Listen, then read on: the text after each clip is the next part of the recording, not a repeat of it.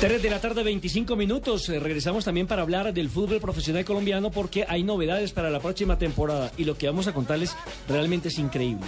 Fabito, ¿cómo le parece que en menos de un mes el Itagüí ha tenido tres técnicos? Despidieron a Jorge Luis Bernal, asumió Sí. Carlos Navarrete y hoy el nuevo técnico se llama Alberto Gamero. ¿Cómo la ve? Bueno, es, es común eh, ver esas cosas cuando hay gente como eh, José Fernando Salazar manejando algunos equipos del fútbol colombiano. Bueno, pero a propósito, ¿qué dijo José Fernan- el hermano José Fernando Salazar en su cuenta de Twitter? El hermano José Fernando Salazar está listo para enviarles un mensaje. A ver. Quédate conmigo, Señor, para mostrarme tu voluntad. Quédate, Señor, conmigo para que oiga tu voz y la siga. Quédate Amén. conmigo. Me es necesario doblar mis fuerzas a fin de no desfallecer en el camino. Y para esto tengo necesidad de ti. Por supuesto, no es para Carlos Navarrete, es para Alberto Gamero, José Fernando Salazar, Águilas Doradas. No sé, eh, Fabito, mire. Lo, eh, lo- lo que sí podemos decir de esto, eh, eh, Nelson, es que eh, Itagüí ha hecho una buena contratación. Gamero es un muy buen técnico.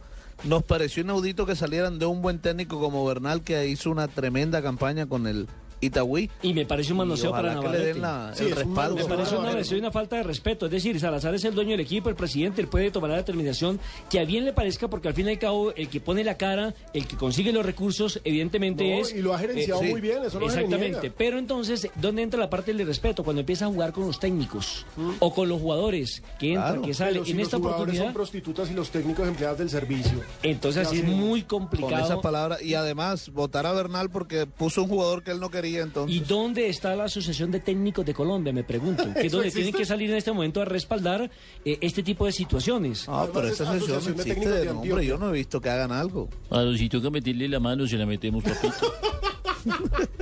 Pero bueno, lo cierto es que Itagüí ya tiene nuevo técnico, es Alberto Gamero. Recordemos, es una gran contratación. Gamero ya fue campeón con un equipo chico como Chico. Es un técnico histórico que hizo campañas memorables con muy poco. Entonces la apuesta es una apuesta interesante.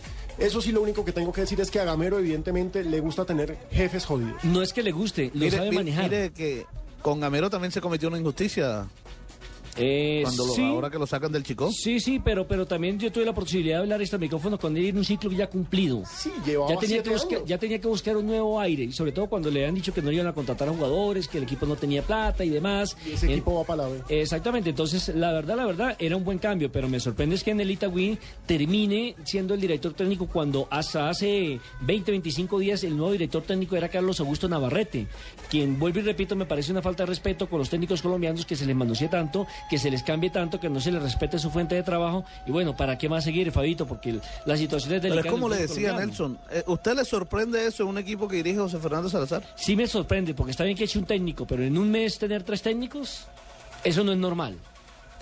A mí la verdad no me sorprende. Después de lo que dijo que los técnicos eran muchachas del servicio, pues la verdad que no.